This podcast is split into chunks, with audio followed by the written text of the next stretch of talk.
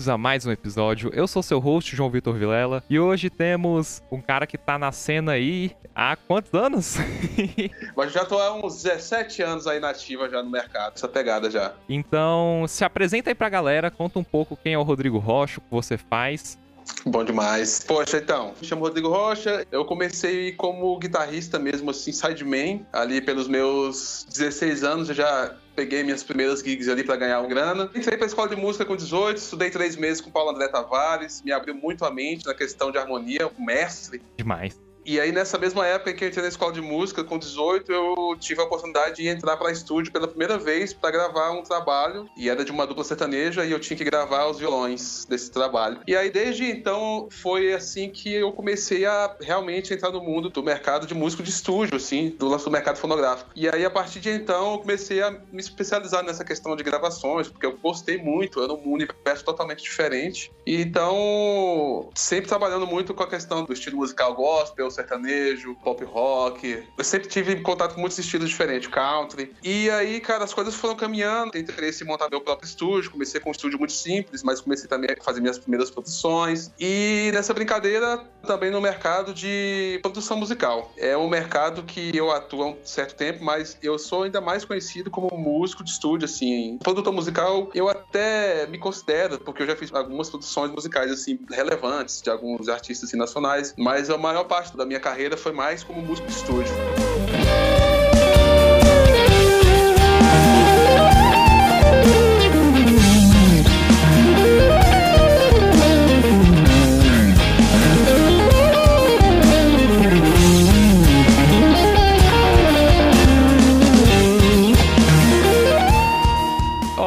Arriscar aqui, mas você como guitarrista, mesmo você tendo trabalhado em estúdio para gravar violão de sertanejo e tudo mais, mas me arrisca a dizer que você não é do sertanejo, não é mesmo? Na verdade, eu cresci ouvindo música sertaneja. Meu pai ouvia muita música sertaneja quando eu era criança ali, meus sete anos de idade e tal. Depois de muito tempo foi que eu fui ter contato com rock ali, depois dos meus 10 anos de idade. Foi comecei a ouvir Dire Straits, Pink Floyd, essas coisas assim. Saquei. Engraçado, eu tocava teclado antes de ir pra guitarra. Caraca. E aí eu toquei na igreja, eu toquei dos meus 10 aos meus 15 anos teclado dentro de mim tinha uma paixão muito grande pela guitarra, porque o guitarrista da minha banda tocava muito bem da banda da igreja e eu ficava muito vidrado com as técnicas dele, com os efeitos que ele tirava. E eu tava sempre ali pulsando na guitarra dele, ali nos intervalos, e ele me apresentava as bandas que ele ouvia, e eu comecei a ter contato com rock, e aí sim eu vi é de rock and roll que eu gosto mesmo, velho. Saquei. Comecei a conhecer a discografia do Dire Straits, comecei a ouvir Led Zeppelin, essas coisas. Não tinha ouvido Jimi Hendrix na minha vida, não sabia nem que Jimi Hendrix existia. Depois de muito tempo eu vim conhecer Jimi Hendrix. E aí foram aparecendo os guitarristas para mim. Os guitarristas foram foram aparecendo na minha vida. Satriani, Steve Vai. Fui conhecendo esses caras. Cada vez que eu vi um guitarrista deles, eu tinha um choque gigante de realidade. Eu vi que eu tinha que estudar muito. é isso aí. E começou com a galera da guitarra clássica. Foi. Como é que você diria que nessa sua vida de trabalhar também como sideman, como produtor e ter que lidar com outros estilos musicais, que nem você falou, sertanejo, toca country bem pra caramba. Como é que você lidou com tantas vertentes diferentes durante sua carreira? Na verdade, as coisas foram acontecendo, tipo assim, sem controle meu. Porque o engraçado, eu comecei a tocar guitarra, primeiramente pelo Mark Knopfler. Eu até tocava sem palheta no início, quando eu comecei a tocar guitarra. Sim. E depois que eu descobri a questão da palheta, eu fazia minhas próprias palhetas e tal. Sabe aquelas pastinhas de carregar folha? Eu botava a beirada e usava de paleta. Ridículo. e aí, cara, eu sempre tive uma veia apaixonada por country, assim, sabe?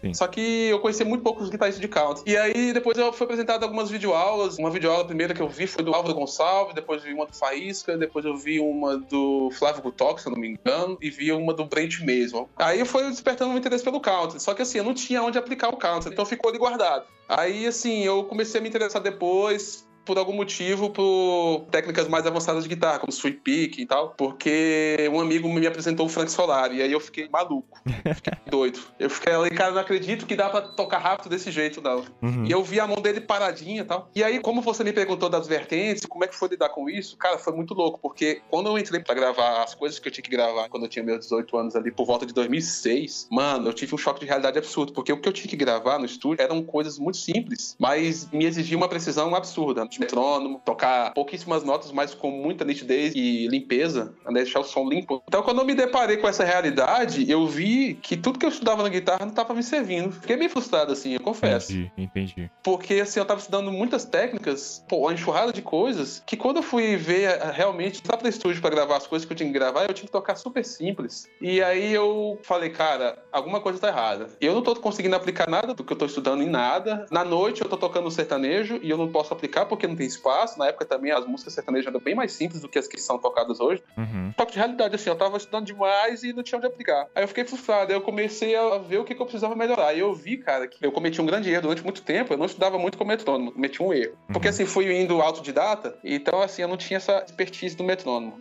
Sim. É, então eu comecei a ver que eu precisava aprender a ter precisão nas coisas que eu tocava. Então eu vi que o maior déficit nessa época era realmente a questão do metrônomo, porque eu fui gravar e gravei legal, saiu. Só que sabe quando você faz uma coisa que você sente lá no fundo que não ficou bom? Ah, não faz essa pergunta pra um músico, não, senão ele começa a É. chorar. A gente nunca acha que tá bom, ainda mais quando você tá em contato com uma coisa a primeira vez, aí tu fala, meu Deus, como é que é isso, cara? Aí eu falei, mano, eu preciso limpar meu som mesmo, assim. E aí eu comecei a pensar, cara, preciso montar um estúdiozinho pra mim. Aí eu comecei a montar um homezinho pra mim, tinha um microfonezinho e tal. Com a intenção inicial de se gravar e melhorar esse déficit seu. Exato, exatamente. E aí foi quando eu comecei a me gravar mesmo, assim, e comecei a evoluir. E eu gravava não somente as coisas simples, mas eu gravava tudo aquilo que eu tocava. Assim, gravava desde as coisas mais técnicas, Uhum. e aí eu vi o tanto que tava ruim.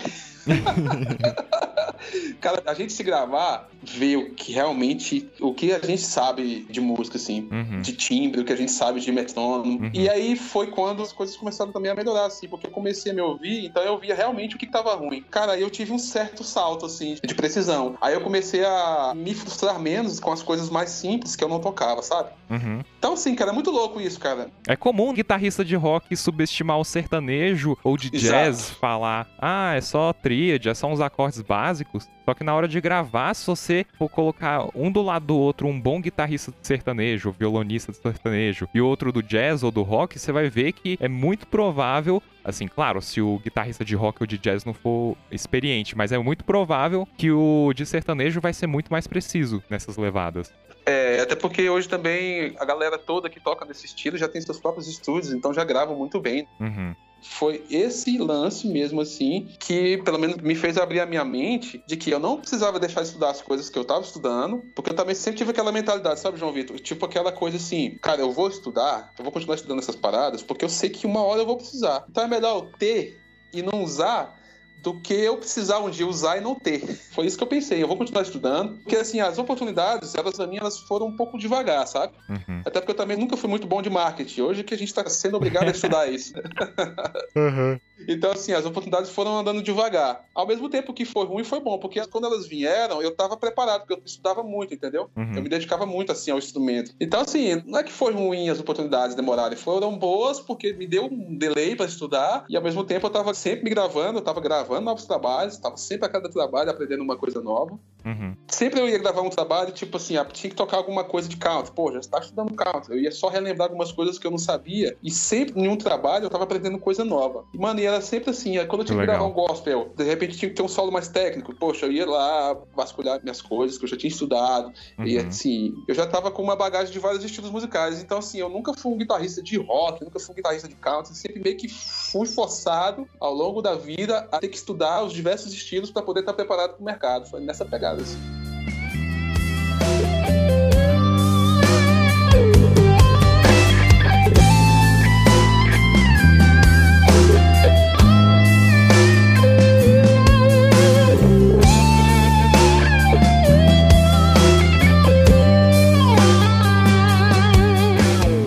Falou de uma perspectiva muito legal, que é de o cara que ainda não tá tendo as oportunidades, não tá chegando nele, porque se você é muito competente e você simplesmente mostrar seu trampo aí pro seu amigo pela internet, alguma coisa vai chegar pra você. É, Mas quando você tá nesse começo, assim, de ser mais ou menos competente, digamos, ser mais ou menos proficiente no instrumento, se as oportunidades não estão chegando, a melhor coisa a se fazer é o que você fez. Continua estudando, porque uma hora vai chegar. exato. E se você simplesmente sentar esperando pra chegar, aí não chega. Só que se você vai se preparando, aí as pessoas vão tomando consciência de que, ó, é o Rodrigo Rocha, o cara que consegue gravar o que eu precisar que ele grave. É exatamente essa pegada. E aí, não sei se é porque foi o jeito que você falou que pareceu tão simples, mas isso me chamou muita atenção. Como que as propostas de gravação foram chegando para você? Porque pode ser ignorância minha, mas a menos que você seja muito bom mesmo, é difícil alguém chegar para você para pedir para gravar algo dessa pessoa, não?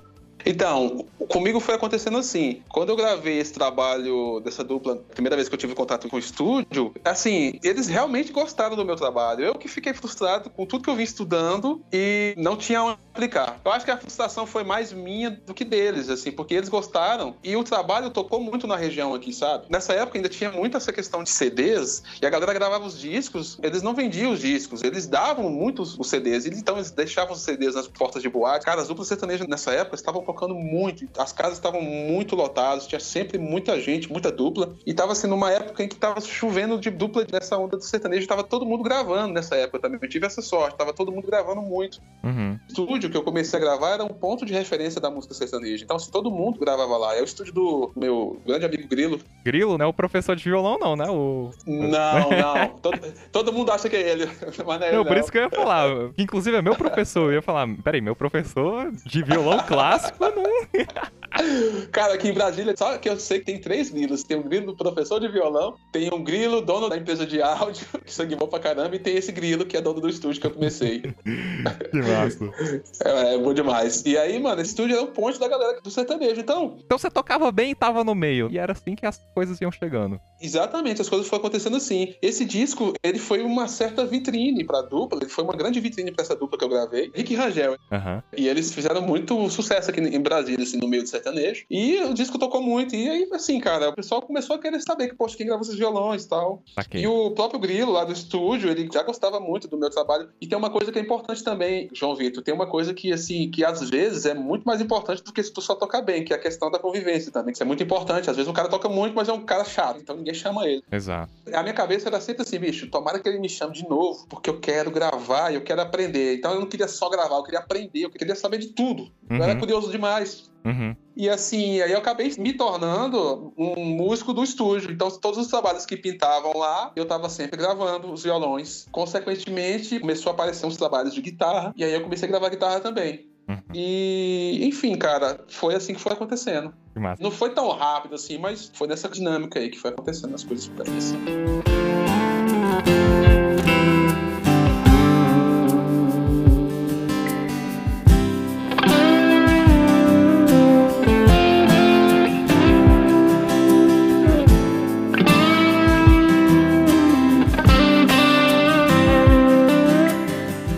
Nesse meio termo, o que, que você estudava, assim? Porque, por exemplo, quando não chega nada ainda pra alguém que tá iniciando, é difícil conseguir perceber o que, que essa pessoa tem que estudar se nada chegou ainda. Na minha época, eu me lembro que não tinha muita essa questão de Instagram, de YouTube, ainda tava nascendo. Então, assim, eu sempre postava vídeos e tal, mas assim, isso nunca foi uma vitrine pra mim, vídeos, assim. O que mais me fazia, assim, ter motivação pra continuar assim, que eu, eu ouvia de tudo. Eu ouvia, assim, de Ticoria, Electric Band, a Steve Vai, eu ouvia de Coltrane. Cara, eu ouvia tudo menos sertanejo. Muito louco isso.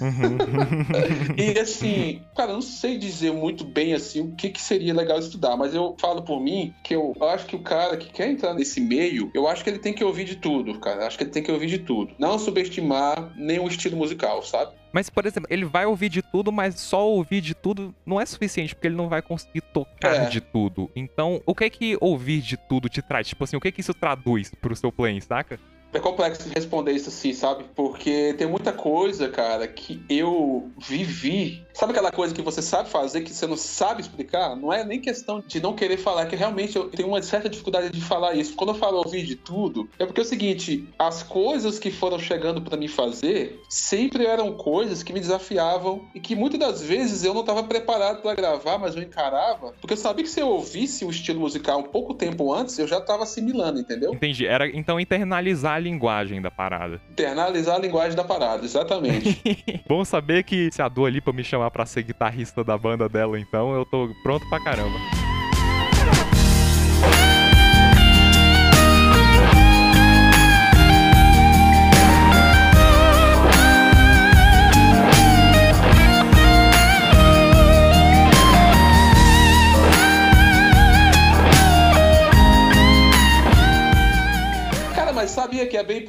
Mesmo? Olha só, eu sempre fui fã de um produtor musical brasileiro da música sertaneja que se chama Maestro Pinóquio, saca? Uhum. Ele é um cara assim que, por mais que você não conheça uma dupla sertaneja, mas se você ouvir uma música de sucesso antiga do sertanejo, se ele não compôs essa música, ele produziu, sacou?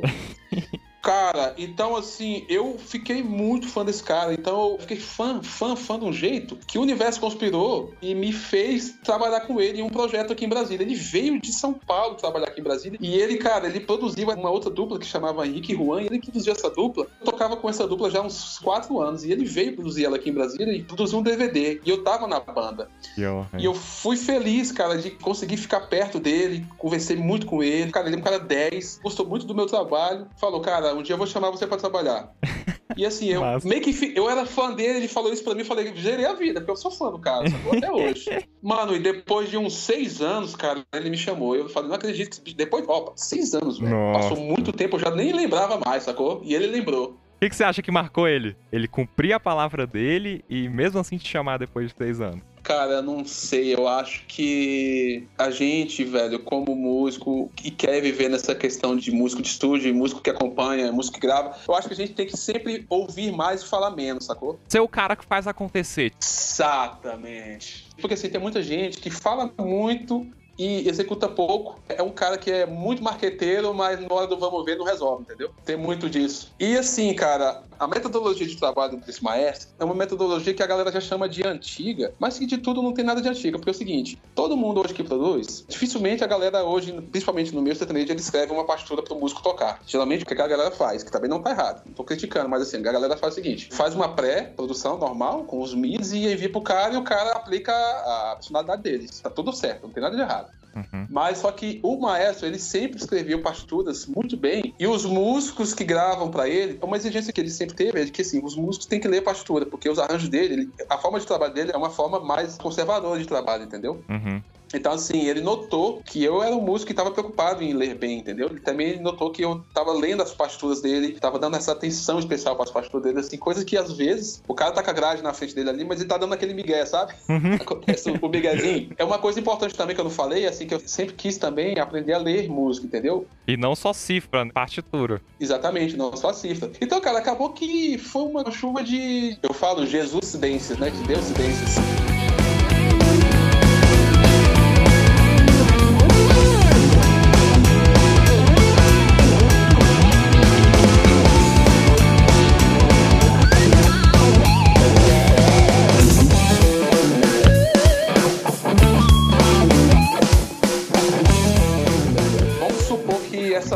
Um solo de violão específico do jeitinho que o arranjador quer, entende? Então, para ele te passar essa ideia do jeitinho que ele quer, com os ornamentos e com tudo, ele escreve o solo para você. E muitas das vezes esse solo também pode ser um solo duetado, em que você vai gravar, por exemplo, a da voz principal primeiro, depois você vem fazendo o overdub com o violão 2, entendeu? Então, para você ler essas duas notas separadas, você tem que estar com a leitura meio em dia, assim, sabe? Então é mais nessa questão de solos, porque acordes mesmo assim, raramente é escrito, é empilhados assim. No mais, três notas, assim, uma tríade, uma terça.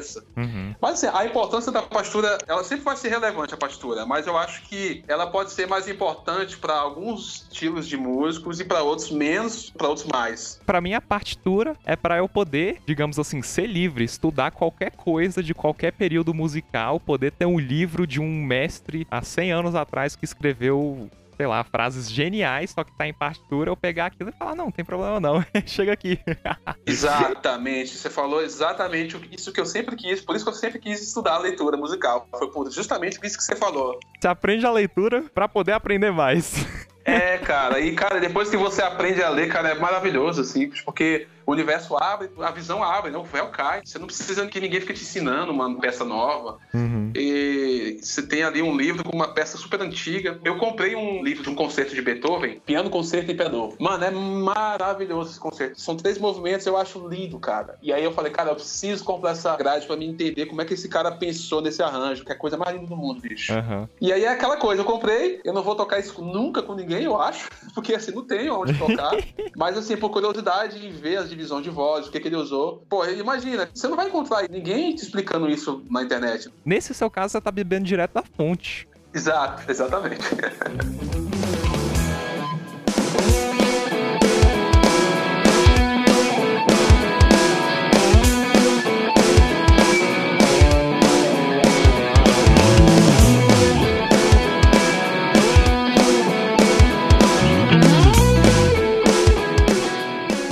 é isso que eu acho uma das coisas mais incríveis, assim, de quem tem a sede de aprender. Porque, que nem você falou, você pode até não usar, sei lá, do jeito que ele usou. Mas querendo ou não, você vai aprender alguma coisa. Nem que seja lá no teu subconsciente para você usar daqui não sei quantos anos em uma tal música, numa tal produção tua, algum contraponto que o cara usou, e aí vai chegar alguém que vai perceber isso, de novo, vai perceber isso conscientemente ou não, vai falar tipo, peraí, esse produtor aqui, ou esse guitarrista aqui tem alguma coisa de diferente. Eu não sei exatamente o que que é, mas alguma influência que não é normal, vamos colocar assim entre aspas, ele tem. E isso acontece muito, ok? Cara, imagina se o Guthrie Govan nunca tivesse estudado jazz. Cara. Pô, ele ia ser um guitarrista de rock e de country. Beleza, nada de errado. Ele ainda ia tocar pra caramba. Mas ninguém ia olhar para ele e falar, tipo assim, pô, cara, o improviso dele no Jazz Fusion é matador. E se ele tivesse em algum ponto do estudo dele não pego tal coisa, um dos grandes diferenciais dessa pessoa não ia mais existir. Cara, você pegou um ótimo exemplo. O Guthrie Govan, pra mim, é o, é o maior guitarrista da nossa atualidade, assim. É um gênio. Cara, se não for o maior, um dos maiores. É, um dos maiores. cara é mestre simplesmente em rock, em jazz, em country, referência. Tudo, né, velho?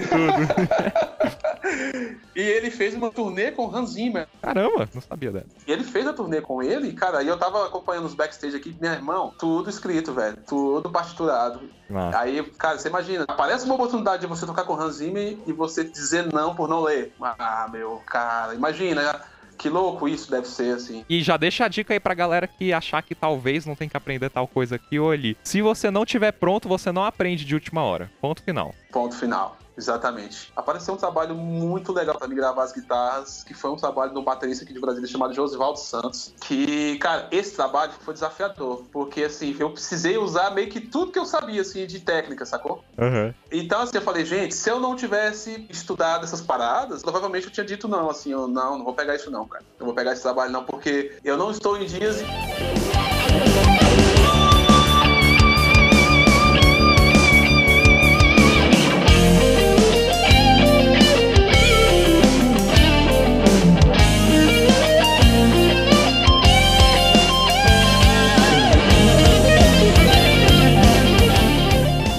Só foi usar uma técnica que você estudava há anos e só foi ver resultado prático, só pôde tirar proveito disso um bom tempo depois. Então, como é que você aconselharia aí os músicos que estão aprendendo coisas que vai ver, eles se interessam em tocar, mas não conseguem aplicar hoje em dia? Pois é, isso é interessante de falar, porque muitas das coisas que a gente acaba ouvindo, que a gente gosta de ouvir, a gente acha que ali tem informações que a gente acha que nunca vai utilizar no cotidiano, em música popular, se você for tocar música popular. Mas se você for analisar bem, todo o estilo musical que você ouve, ele pode somar em qualquer outro estilo musical. É como se tudo se encaixasse. Aí o cara pergunta, como assim, Rodrigo? Pô, como é que eu vou tirar algum proveito de uma música que não é tão sofisticadamente com acordes sofisticados? Pô, cara, eu vou uma música que tem três acordes, o que, que eu vou tirar proveito daquilo? Cara, você pode ter certeza que todo estilo musical ele vai te ensinar alguma coisa. Se você parar para analisar a harmonia, se você parar para analisar a construção do solo, se você for parar para analisar as vozes internas, que o Mozamelo fala sobre das vozes internas de acordes, mas no caso, falando das vozes internas, de como a produção musical foi construída, de como foi pensado, foi elaborado o arranjo. Legal. A primeiro momento, a primeira impressão, sempre você vai ouvir a parte que está no topo, ou seja, o que está em evidência, que é realmente tudo que é mais simples. Mas se você for analisar, eu tava tocando uma música no rádio, do nada, do nada, mano, começou a tocar uma música nova da Amado Batista, eu nunca tinha ouvido. Falei, mano, Amado Batista, velho, é um negócio muito louco. Todo mundo gosta daquele cara. Eu não tô falando pra você aprender a gostar de Amado Batista, mas eu tô falando assim, cara, eu comecei a ouvir, tinha um arranjo de cordas orquestrada mesmo, ao vivo Que legal. a linha das cordas, a coisa mais linda.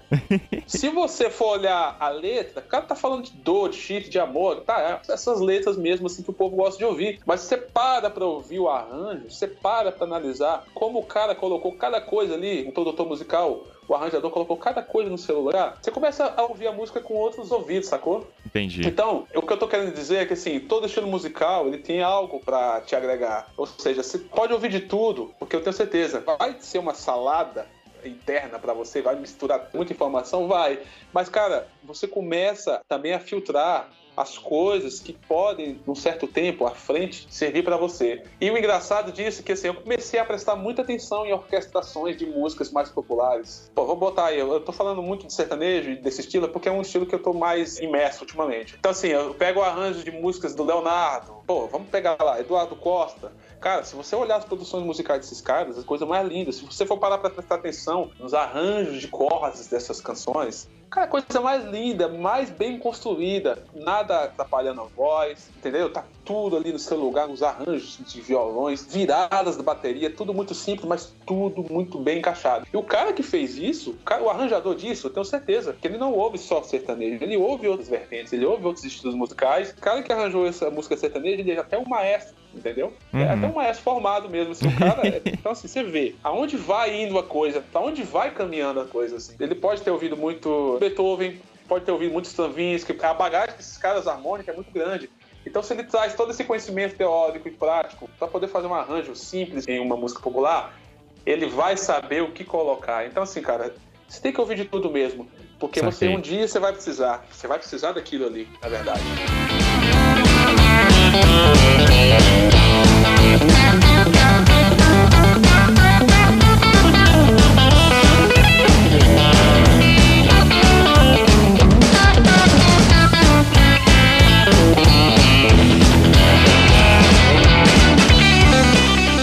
Quem até tem vontade de aprender várias coisas diferentes, só que parecido como foi seu caso, não tem onde aplicar. Aham. Uhum a menos que você esteja numa carreira solo ou numa banda que você tem mais liberdade criativa, quando você aprende umas coisas que estão um pouco fora daquela caixinha, sabe? Um pouco fora daquela estrutura que é ditada pelo gênero musical, uhum. como é que você encontra uma brecha para usar talvez umas sobreposições que você aprendeu no jazz e você quer usar talvez numa música mais pop? Como você se arrisca assim? E não ficar uma coisa que é só você e sua guitarra no seu quarto, sabe? Cara, é engraçado isso mesmo. Quando você você vai fazer, por exemplo, vamos pegar aqui uma ideia de técnicas de arranjo. Se você vai fazer um arranjo para um trabalho que é um disco de estúdio, você tem que sempre pensar no menos é mais. Então, se você tiver a oportunidade de tocar com aquele artista ao vivo, porque o show ao vivo ele dá essa liberdade de você explorar mais elementos em que de repente você pode deixar algo mais sofisticado para uma banda, por exemplo, se você vai fazer às vezes um arranjo simples aqui. Isso aqui muitas das vezes ao vivo pode ser todo mundo. Pá, pá, pá, pá, todo mundo fazendo, ao invés de, por exemplo, só o violão fazer ou só as cordas fazer. Uhum. E sempre dá certo. Você faz algo simples no estúdio, mas ao vivo você pode fazer com que aquilo ali soe mais sofisticado, soe mais agressivo, algo que a banda toda possa tocar junto. Uhum. E essa questão da técnica, você vai gravar um solo em estúdio, você vai ter que tentar ser o mais preciso possível. Você vai ter que usar sua artimanha de metrônomo, sua artimanha de feeling, de precisão. E pode ser que muitas das vezes você tenha que usar algo mais sofisticado de técnica, como sweep, tapping, eu não sei, pode ser que encontre brechas, mas isso também vai depender muito do estilo. Eu sempre também tive aquela ideia assim, poxa, eu tenho um arranjo aqui pronto, o cara me entregou um solo pronto, mas eu vou testar alguma coisa, não custa nada jogar a minha ideia. Muitas das vezes eu falo, opa, aqui cabe um negócio. Aí eu sabe quando você dá uma deixa, mostra um negócio legal pro cara, e o cara muitas das vezes compra a tua ideia também. Pode Entendi. ser que, que o produtor compre a tua ideia. Você faz um negócio ali que ele não estava esperando, falei, pô, legal isso daí, hein? Como é que é isso daí? Faz isso daqui. Aconteceu muito isso comigo. Às vezes ele me entrega um arranjo simples e ele fala, ó, oh, faz esse solo aqui, mas põe a tua pegada, põe teu feeling. Quando o cara fala isso pra mim, eu já falo, opa, peraí, ó, aqui tem um espaço. Entendeu? você fala, tipo assim, tem certeza? Quer que eu desça a mão é, mesmo? às vezes ele deixa você sentar a mão, uhum. mas aí quando ele também vê que você tá exagerando, ele fala, opa, não, menos um pouquinho. Aí, ah, beleza, já sei por onde caminhar. E é daí que a experiência vem, porque no começo você não tem uma noção muito boa do que pode e do que não pode. É. Só que com experiência, se ele te dá algo muito simples, eu acho que até é recomendável que, digamos assim, um artista de estúdio diferenciado hoje em dia vai ver o cara que ouve mais, fala menos e faz mais. Isso. Só que quando você já tem uma certa bagagem e você para pra pensar que, tipo assim, ó, eu sei que eu tenho que falar menos, ouvir mais e fazer mais. Só que quando você tem uma bagagem e fala, tipo assim, ó, eu sei que o que esse cara deu aqui, se eu implementar tal coisa, vai dar uma melhorada. E você mostra pro cara na hora, acho que todo produtor, todo arranjador tá super aberto a receber uma sugestão que vai engrandecer a gravação. Demais. Certo? Cara, você foi na veia, falou certinho. Exatamente. Exatamente, Vitor. E aí, nessa sua aventura de ir para outros estilos, assim, você sente que tem que ser um negócio um pouco mais plano B, sabe? Você tem aquilo que você toca no seu dia a dia que você tem que fazer profissionalmente. E aí talvez quando você quer se aventurar numa linguagem diferente, de vez em quando você pega uma música aqui, outra ali, aí vira um plano mais longo termo. É uma coisa que você tenta aplicar em tudo que você vê pela frente. É uma coisa que você tem a apresentação ao vivo que você falou que muitas vezes tem uma abertura maior para aplicar e você já se arrisca nisso ou você guarda mais, você guarda no sentido assim, você estuda tanto ao ponto que você fala, não, agora tá apresentável. Como é que você sente que é os limites da nova técnica, das novas experiências aí? não, cara, estudar nunca vai ser demais, nunca vai ser demais. Há um prazer também por trás de tudo isso em estudar, cara, porque assim, cara, não tem problema nenhum você estudar algo que você sabe que nunca vai aplicar. Cara, e também eu acho que também não existe nunca, nunca vai existir um nunca, assim, cara, em algum momento algo pode acontecer. Pode ser que você não aplique em algum trabalho, mas às vezes você encontra um cara que quer aprender aquela técnica poxa, ó, eu sei, você já vai utilizar ela como professor. Você não vai utilizar ela como músico de estúdio, nem como músico sideman, mas você pode utilizar ela como professor. Entendi. Também tem essa. Por exemplo, igual a guitarra country que eu amo, eu tenho muito mais ensinado outras pessoas a tocar guitarra country do que é, utilizado ela em projetos, entende? Uhum. Então, você olha por esse outro lado também, porque a gente tem tantos, tantos espaços, tantos meios que a gente pode utilizar nossa música, seja gravando, seja dando aula, seja apresentando workshops, seja seja dando aula, cara, eu tenho certeza que, que se você não usar aquela técnica para uma finalidade, você vai usar ela para outra, você entende? Okay. Então, cara, estudar além de tudo, tem que ser algo prazeroso. Então, eu, por exemplo, eu amo o violão folk, eu amo o violão fingerstyle também, adoro esse estilo, uhum. que eu sei que pouquíssimas vezes eu vou ter oportunidade de tocar isso ao vivo ou em algum momento para algum artista em estúdio que realmente goste e queira aplicar um fingerstyle. Mas assim, cara, eu posso também, se isso não vai acontecer, eu posso ensinar isso para alguém, eu posso vender isso como uma aula. Então, assim, cara, estudar acima de tudo, ele tem que ser um prazer em conhecer algo novo, tem que ser um prazer em estar por dentro daquilo. Eu diria que conhecer uma nova coisa é algo que você está desperdiçando seu tempo. Não, eu acho que não. Acho que sempre você vai poder agregar ela de alguma forma como um valor para outra pessoa. Eu digo isso mais na perspectiva que alguém que tá começando, tá bom no instrumento, sabe? Tá começando a levar a parada profissionalmente, certo. às vezes o cara não sabe se é cedo demais pra dar uma aventurada por aí, porque ele pensa assim, ah, não, eu tenho que deixar perfeito isso aqui que eu já toco. Mas eu acho interessante esse ponto de vista, porque quando a gente foca muito em uma coisa, eu imagino que isso já deve ter acontecido várias vezes com você. Quando a gente foca muito em aprender uma coisa, às vezes é mais rápido a gente dá um certo descanso assim pro nosso cérebro aprender uma outra coisa que é mais ou menos parecida, que tem um pouco a ver, que ela vai te ajudar a aprender aquela coisa que você tava tendo dificuldade lá no começo. Sabe, quando você aprende um negócio que te ajuda a aprender o outro? Exatamente isso que você falou uma outra coisa que te ajuda a aprender outra. Isso acontece também com os estilos musicais, que é muitas das vezes você acha que não tem nada para te agregar, ali tem um negócio interessante. E aí tu volta pro outro e tu fala, cara, as coisas estão se encaixando. Exato. Tudo tem a ver. A guitarra country, você pode aplicar ela no blues, no rock, no jazz. Se você for olhar, tudo tá ligado. Tem justamente essa coisa das influências. Se você olha para um guitarrista, vou usar seu exemplo, tá tocando sertanejo, mas na hora de fazer uma levada com alguns voices que requer algum tipo de bend ou algum tipo de pull-off, e essas duas técnicas são muito agressivas, o cara que entende de uhum. música, ele vai olhar para você e vai falar, tipo assim, ó, oh, esse cara, ou ele toca blues ou ele toca country. Você já vai sacar, exatamente. Você vai ver na pegada do cara que já virou parte da linguagem dele ele ter aprendido um outro estilo. Por exemplo, o acompanhamento dele é muito bom, é muito preciso, só que vai ver ele tá tocando um rock mais simples, você fala, ah, esse cara já deve ter tocado guitarra base em algum estilo, assim, que requer uma leveza na mão. Uhum. E às vezes a gente não acha tanto no rock, vai ver, acha mais uma música mais comercial, sei lá. Então, eu acho muito massa esse negócio que você fala, assim, de você aprende o um negócio por gostar, e os resultados você meio que vê depois. As consequências que isso vai te trazer depois que você aprendeu algo que você gosta Você percebe isso. isso. depois que já aconteceu. É, uma coisa também que é muito legal de se fazer, que muitas das vezes nós guitarristas deixamos de lado, é o que os bateristas vão estudando os rudimentos, ou seja, as coisas que são básicas do instrumento. O que, que seriam os rudimentos da guitarra? Cara, os rudimentos da guitarra, eu diria o seguinte: 1, 2, 3, 4, alternado, uhum. um metrônomo em 100 BPM. É lento? É lento. É devagar? É.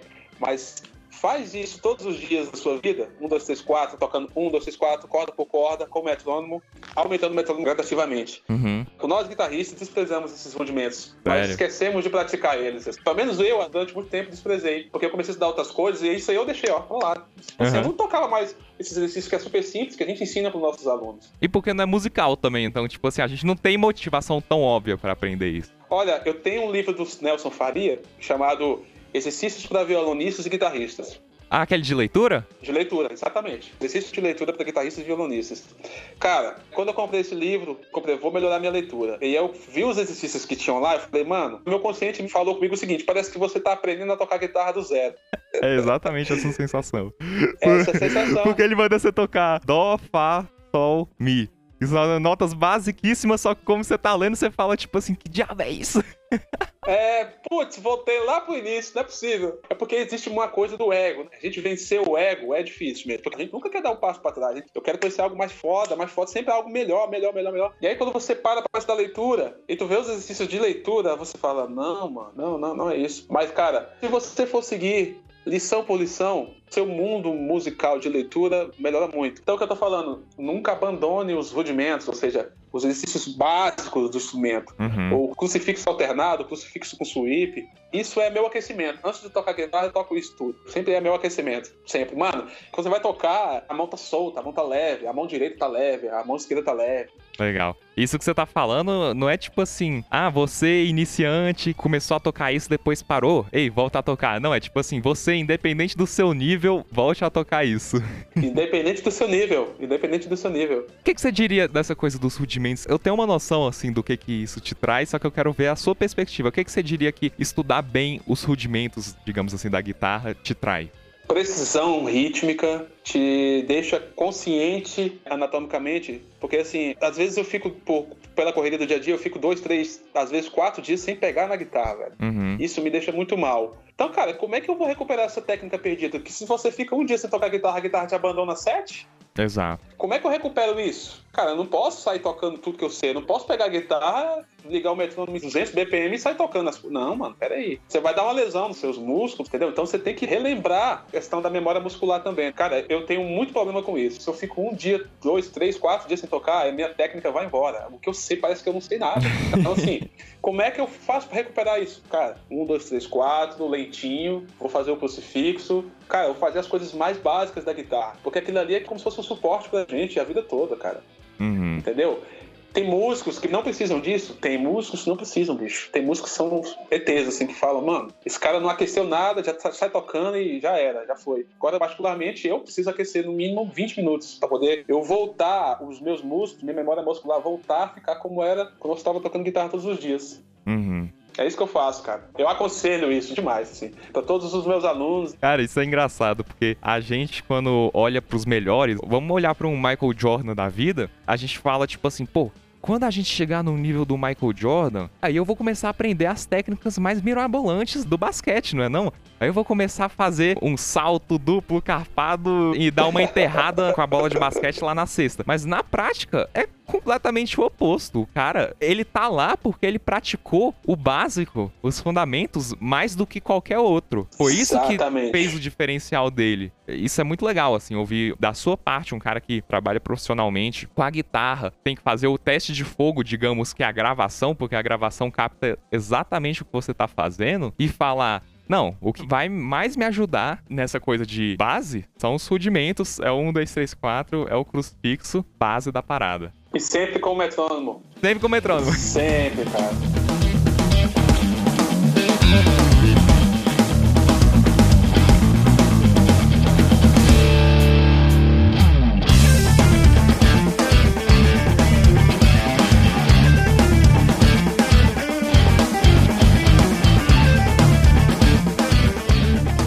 Ô, Rodrigão, obrigado pela sua participação. Deixa aí pra galera suas redes sociais, onde que eles podem te encontrar, se eles quiserem ter aula com você, quiser comprar curso seu, divulga aí o que você tiver para divulgar. Beleza, João, obrigado.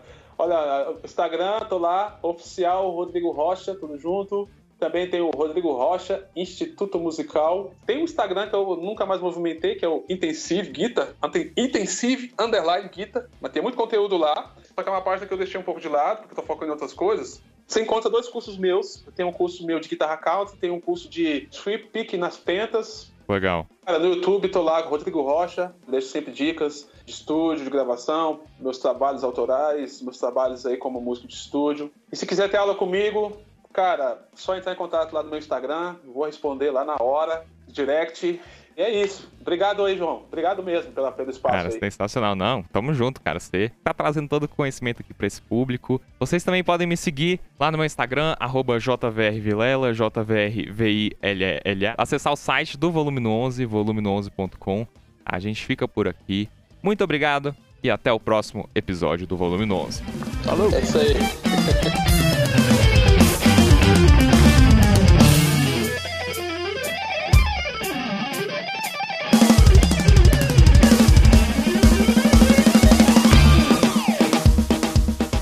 Esse episódio foi editado por mim, João Vitor Vilela, e até a próxima.